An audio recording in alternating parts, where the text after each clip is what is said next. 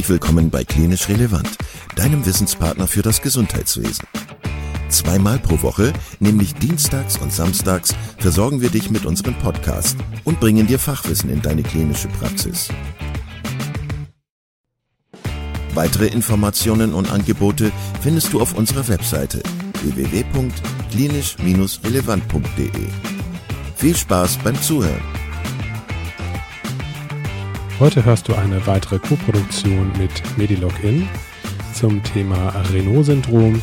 Dieser Beitrag wurde von Dr. Alice Martin eingesprochen. Herzlich willkommen zu deinem Podcast von Medilogin, zertifizierte Online-Kurse für Mediziner. Weitere Informationen unter www.medi-login.com. Renault-Syndrom.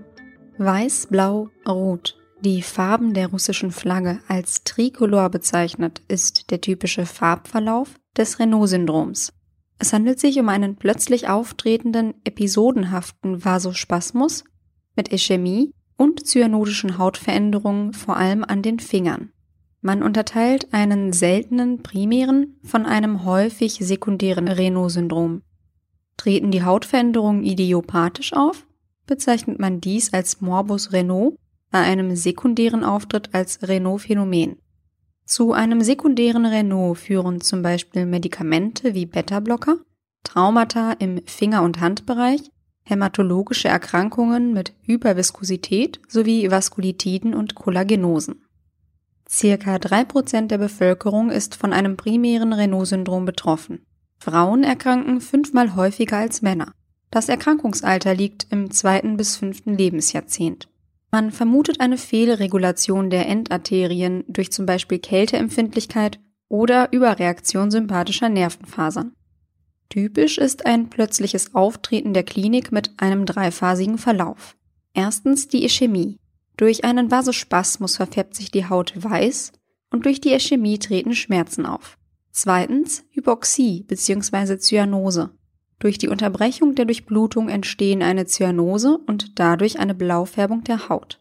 Drittens reaktive Hyperämie. Zuletzt entstehen eine kompensatorische Hyperperfusion und eine Rotfärbung der Haut. Dadurch entsteht der typische Verlauf mit den Farben Weiß, Blau und Rot.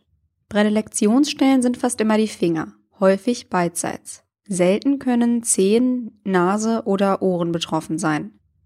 Diagnostisch sollte der Ausschluss eines sekundären Renaults erfolgen. Die Faustschlussprobe ist ein wichtiger diagnostischer Test. Hierzu komprimiert der Untersucher das Handgelenk des Patienten und der Arm wird über den Kopf angehoben.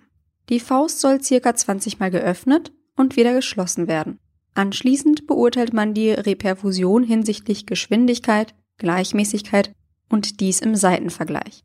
Bei einem Renault-Syndrom zeigen sich eine verlangsamte Reperfusion und vereinzeltes Abblassen der Phalangen. Hinweise für ein primäres Renault-Syndrom sind ein asymmetrisches Auftreten von Nekrosen oder Ulcerationen, eine unauffällige Kapillarmikroskopie und ein unauffälliges Labor mit einer normalen BSG bzw. negativen Antikörpern.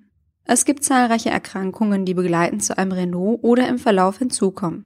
An dieser Stelle verweisen wir nur auf Erkrankungsgruppen.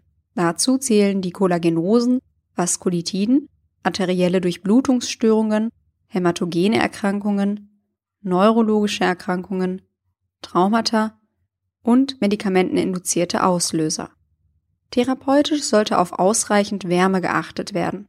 Medikamentös können Calciumantagonisten, zum Beispiel Nifedipin, oder 5-Phosphodiesterase-Hämmer bei digitalen Ulcerationen zum Einsatz kommen. Das war der Podcast von MediLogin. Für weitere Informationen schau gerne auf unserer Webseite vorbei www.medi-login.com. Vielen Dank, dass du heute wieder zugehört hast und unser Gast gewesen bist. Wir hoffen sehr, dass dir dieser Beitrag gefallen hat und du etwas für deinen klinischen Alltag mitnehmen konntest. Wenn dem so sein sollte, dann freuen wir uns sehr über eine positive Bewertung bei Apple Podcasts. Falls du Lust hast mitzumachen und es einen Themenbereich gibt, in dem du dich besonders gut auskennst, dann melde dich doch gerne unter kontakt@klinisch-relevant.de. Gleiches gilt, wenn du Themenvorschläge oder konstruktive Kritik für uns hast. An dieser Stelle auch der Hinweis auf unseren Newsletter, den du unter www.klinisch-relevant.de abonnieren kannst und der dich immer auf dem Laufenden hält.